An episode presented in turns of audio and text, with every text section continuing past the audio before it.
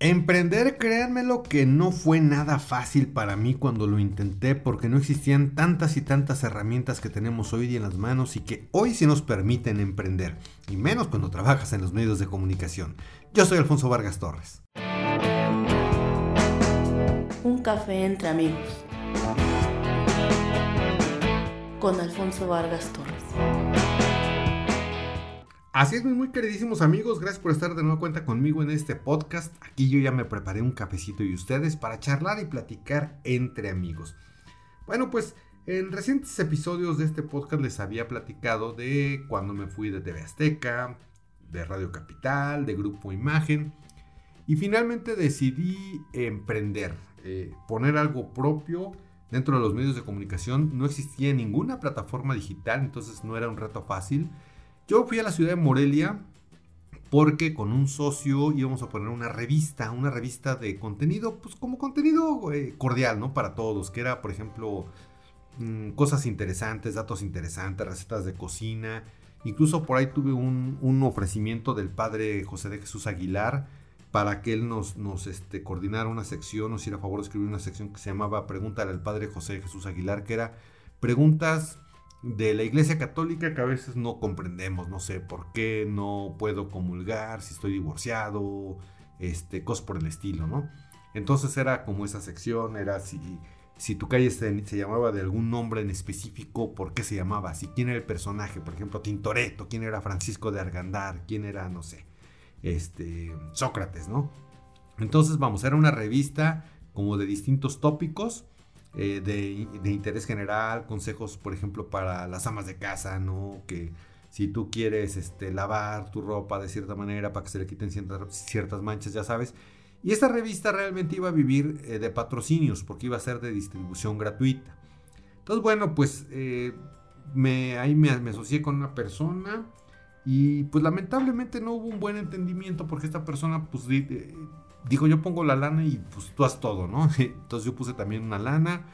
Al final del día pues yo me dediqué a registrar el nombre de la revista ante derechos de autor, yo escribí la revista completita, la mandé a imprimir el primer ejemplar, los tarifarios, todo. Y pues esta persona no movió un solo dedo. Entonces dije, oye, pues creo que esto no es negocio, ¿no? Porque pues yo creo que el, el trabajo sí debe ser compartido. Y en ese entonces conozco también, bueno, no conozco, me acerco con un viejo amigo que tuve, ex compañero de Televisión Azteca, porque TV Azteca Michoacán sufrió varios cambios. TV Azteca Michoacán fue una concesión eh, que se le dio a los hermanos Ramírez, los dueños de Cinépolis o Cinemex, bueno, de una de esas grandes empresas de cine. Y pues ellos eh, tuvieron la concesión de TV Azteca en Michoacán.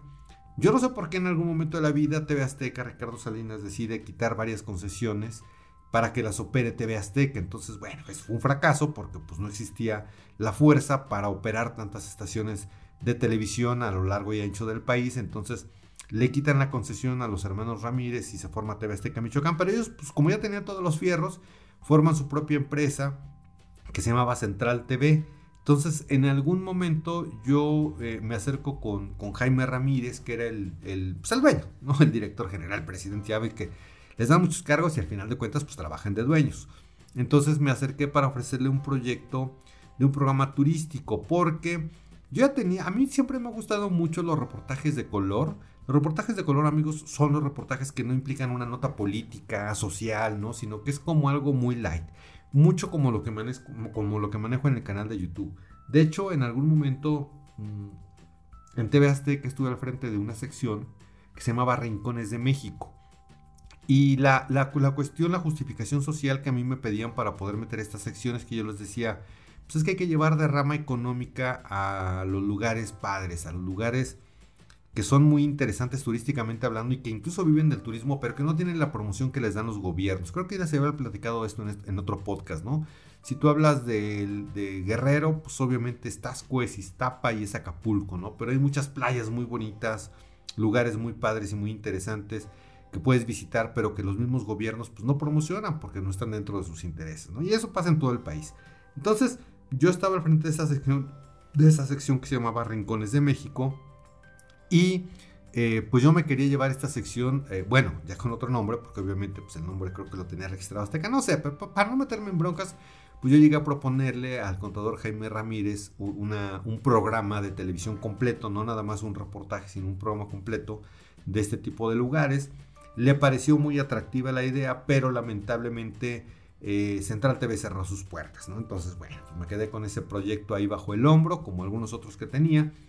Y en, ese entonces eh, yo conozco a una persona que era conductor de noticieros allá en TV Azteca, Michoacán, que es Víctor Americano. Víctor Americano tenía su espacio informativo en una empresa que se llama o se llamaba, no sé si exista, CB Televisión. Pero cuando yo busco a Víctor Americano, porque pues, la verdad es que con la revista me fue re mal, este, le digo, oye Víctor, pues no habrá chamba para mí ahí en, CB Televisión. Y, me comenta, mira, más que chamba, eh, ahorita el negocio aquí en la televisora es broquear. ¿Qué es broquear? Es cuando tú compras tiempo aire en la televisora, o sea, no te paga la televisora, Tú le compras eh, un espacio y tú lo patrocinas y tú pues ya, es como, es como una renta, como si tú rentas una casa, o sea, la casa no es tuya, tú la rentas, tú mensualmente pagas una lana y tú ahí vives. O como los que rentan las placas de taxi o el taxi completo, ¿no? Dices, bueno, me rentas el taxi, yo lo trabajo y yo al mes o al día o a la semana te doy una lana y lo que sobra pues es mío. Lo mismo ocurre en muchos medios de comunicación. Tú puedes bloquear el tiempo. Tú llegas a Televisa, TV Azteca, Imagen, a cualquier radiodifusora y dice, oye, me interesa comprar tiempo aire. Entonces te dicen, sí, la media hora o la hora te cuesta esta lana, tú se las pagas mensualmente y ya tú este, metes tus patrocinadores y tú pues lo que ganas de tus patrocinadores pues es tuyo siempre y cuando tú pagues tu renta. Bueno, pues Víctor Americano me invitó a bloquear y a rentar un espacio en CB Televisión. Entonces pues, yo renté media hora los sábados, no una hora renté los sábados para meter un programa, producir y conducir un programa que se llamaba Explorando México donde precisamente pues era buscar patrocinios para hablar de todos estos atractivos en la República Mexicana que les estoy este, platicando. Entonces, eh, pues yo inicio con la producción, pero como les decía amigos, realmente hoy día hay muchísimas, muchísimas herramientas para poder emprender. Hay desde tutoriales en YouTube hasta coaching, personas que están especializadas y que son expertos en decirte, a ver, vas a iniciar un negocio, cuánto tienes que invertir, qué tiempo le debes dedicar, cómo lo debes hacer, cómo debes no hacerlo. Y en ese entonces pues no existía nada de esto. Entonces pues tú lo hacías a como Dios te daba a entender. Yo la verdad es que invertí muchísimo dinero en este proyecto, pero pues en cosas incluso banales. Me acuerdo que me compré una computadora HP y me compré un super escritorio y armé una oficina así de lujo y todo. O sea, cosas que realmente no me servían para sacar mi producto renté los servicios de, una casa productora, Prodin, de mi queridísimo amigo Miguel Lobato, que también pues había que pagar este, la renta del equipo, la, edición. Yo en ese entonces no sabía editar, entonces yo tenía que contratar una isla de edición con su editor, que era una editora, mi querida amiga Caro Herrera, Carolina Herrera, que era quien me editaba el programa. Y aparte, pues había que mandar las propuestas a todas las eh, agencias que pudieran existir en todo el país y también a los gobiernos locales para decir, oye, si tú quieres que te interesa que vaya a grabar tu municipio y destaque la, parte turística de tu municipio, pues te cuesta una lana. Entonces yo mandaba imprimir, este, en ese entonces pues usaban los CDs para mandarlos con el demo y todo esto. Y la verdad es que invertí muchísimo, muchísimo dinero y no pude obtener un patrocinio porque no supe cómo moverme. Finalmente pues yo no era vendedor. Yo toda mi vida me dediqué al periodismo, toda mi vida me dediqué a la creación de contenidos, pero no a vender esos contenidos que yo hacía. Pues para eso en las empresas donde trabajé en Televisa, en Azteca, Imagen, este, donde ustedes me digan, pues obviamente siempre existió una fuerza de ventas, un vendedor. Y yo nunca supe venderme y vender un producto que yo hacía. Entonces pues me fue re mal. Realmente, como les comento, invertí mucho dinero. Pues ahí logré vender un este un par de capítulos a la alcaldía hoy, a la delegaciones de Xochimilco. Logré meter ahí un patrocinio de relojes, creo. No me acuerdo cómo se llamaba esta empresa de relojes, en fin. Pero no me fue nada bien. Realmente, cuando yo hacía mis cuentas, pues pagaba más el espacio de, tiempo aire en CB Televisión que lo que yo obtenía de patrocinadores. Entonces, bueno, pues al final del día eh, me recibieron ahí en CB Televisión. De hecho, la, directora o la dueña, puede ser Aishali Belmonte, este, pues ella realmente nunca me abrió las puertas de su oficina porque además pues yo quería así como, como finalmente hacerle una propuesta de otros programas de televisión, a lo mejor yo venderle el contenido directamente a ella para que ella lo pudiera vender a su vez, pero bueno, pues finalmente esta mujer nunca me abrió las puertas, pues nunca tuve el placer de conocerla más que de nombre, de Ali Belmonte. Y pues me fui a la quiebra. Miren, realmente les quiero comentar y no es por presumir, el programa gustaba mucho porque eso sí, les puedo comentar que todo lo que hago, yo creo que tengo cierta eh, parámetro de calidad porque me encanta hacerlo. No porque yo me considere que sea súper bueno, ¿no? Sino porque soy súper entregado, o sea, cuando hago un, capítulo para YouTube o cuando hago una nota para la televisión, realmente me gusta echarle todo el empeño del mundo porque me encanta hacer mi trabajo. Entonces, el programa llegó a gustar mucho, llegó a tener muy buenos niveles de audiencia en CB Televisión, pero lamentablemente yo me enfrenté a que cuando llegaba a tratar de vender el producto a alguna agencia me decían, bueno, pero ¿qué es eso de CB Televisión? Ah, porque para esto les quiero decir que a mí me dieron unas cartas donde CB Televisión pues, se veía en casi todo el país a través de cable y se veía en el eh, sur de los Estados Unidos, en algunos lugares de Centroamérica, Centro y, Centroamérica. Y la realidad es que pues como que me chamaquearon amigos porque me acuerdo que cuando le intentamos vender un patrocinio a FAMSA, FEMSA, a FAMSA creo que sí fue, que estaba en Monterrey su corporativo, eh, a la persona encargada de marketing le encantó muchísimo el programa. Dijo, oye, está muy padre, pero pues ¿dónde se ve, no? Pues no, pues miren, se ve televisión en Monterrey, en Monterrey se ve, dice, oye, pues yo tengo todos los sistemas de cable de Monterrey y no se ve, a no ser que se vea en los sistemas de cable pirata. Yo no sabía que existían como cableros también piratas que llegaban y te ponían ahí por una lana un sistema de cable piratón y pues ahí sí se veía, se ve televisión. Entonces, realmente el problema al que yo me enfrenté, queridos amigos, es que cuando yo llegaba a vender el programa me decían, pero ¿qué es eso de ve televisión? ¿Dónde se ve? Bueno, pues en Michoacán sí era muy conocido, desde luego, pero nada más en Michoacán.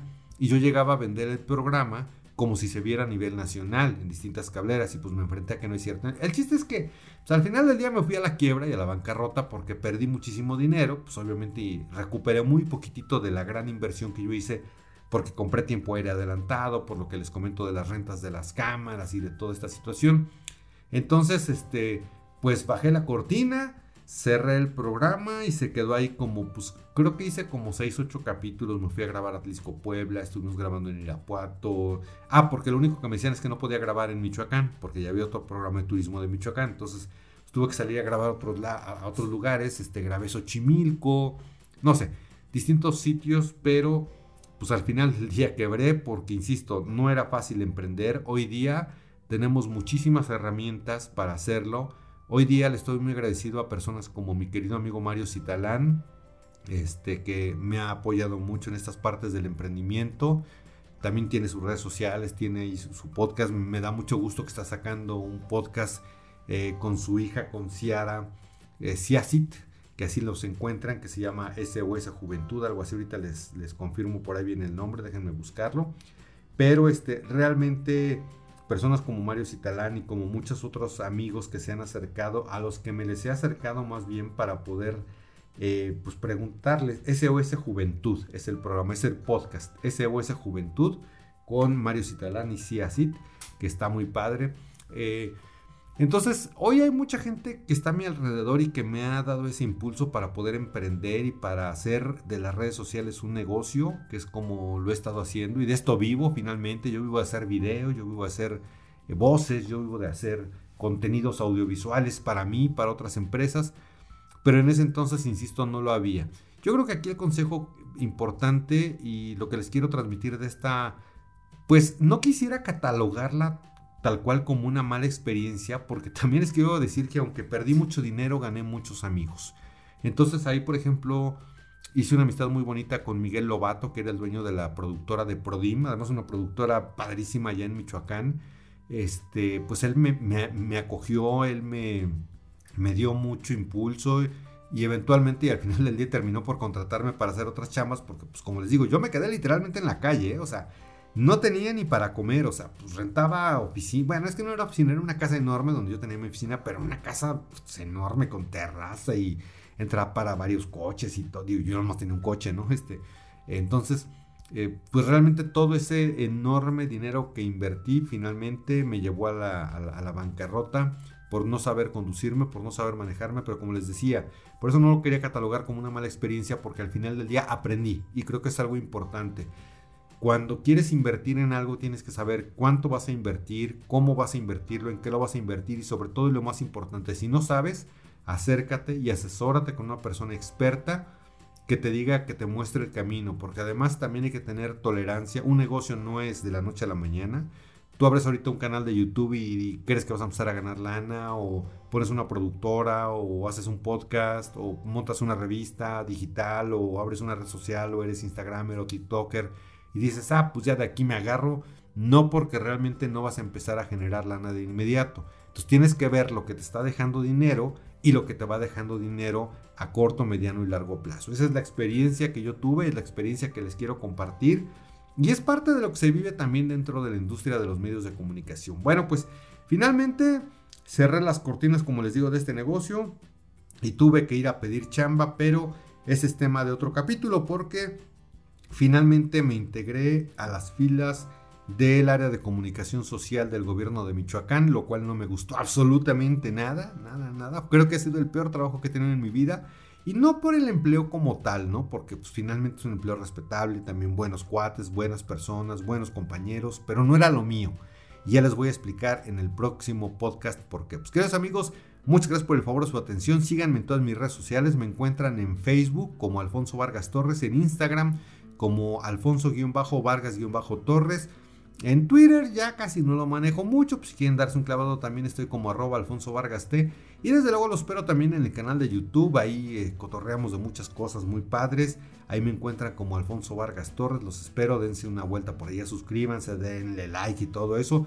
Y pues también este, compartan este podcast, ayúdenme a compartirlo, a difundirlo, a comentarme, a todo lo que ustedes quieran y deseen. Finalmente este podcast, queridos amigos, es hecho con mucho cariño para todos ustedes. Pues nos vemos y nos escuchamos en cualquier momento, en cualquier lugar. Yo me despido de ustedes. Mi nombre es Alfonso Vargas Torres.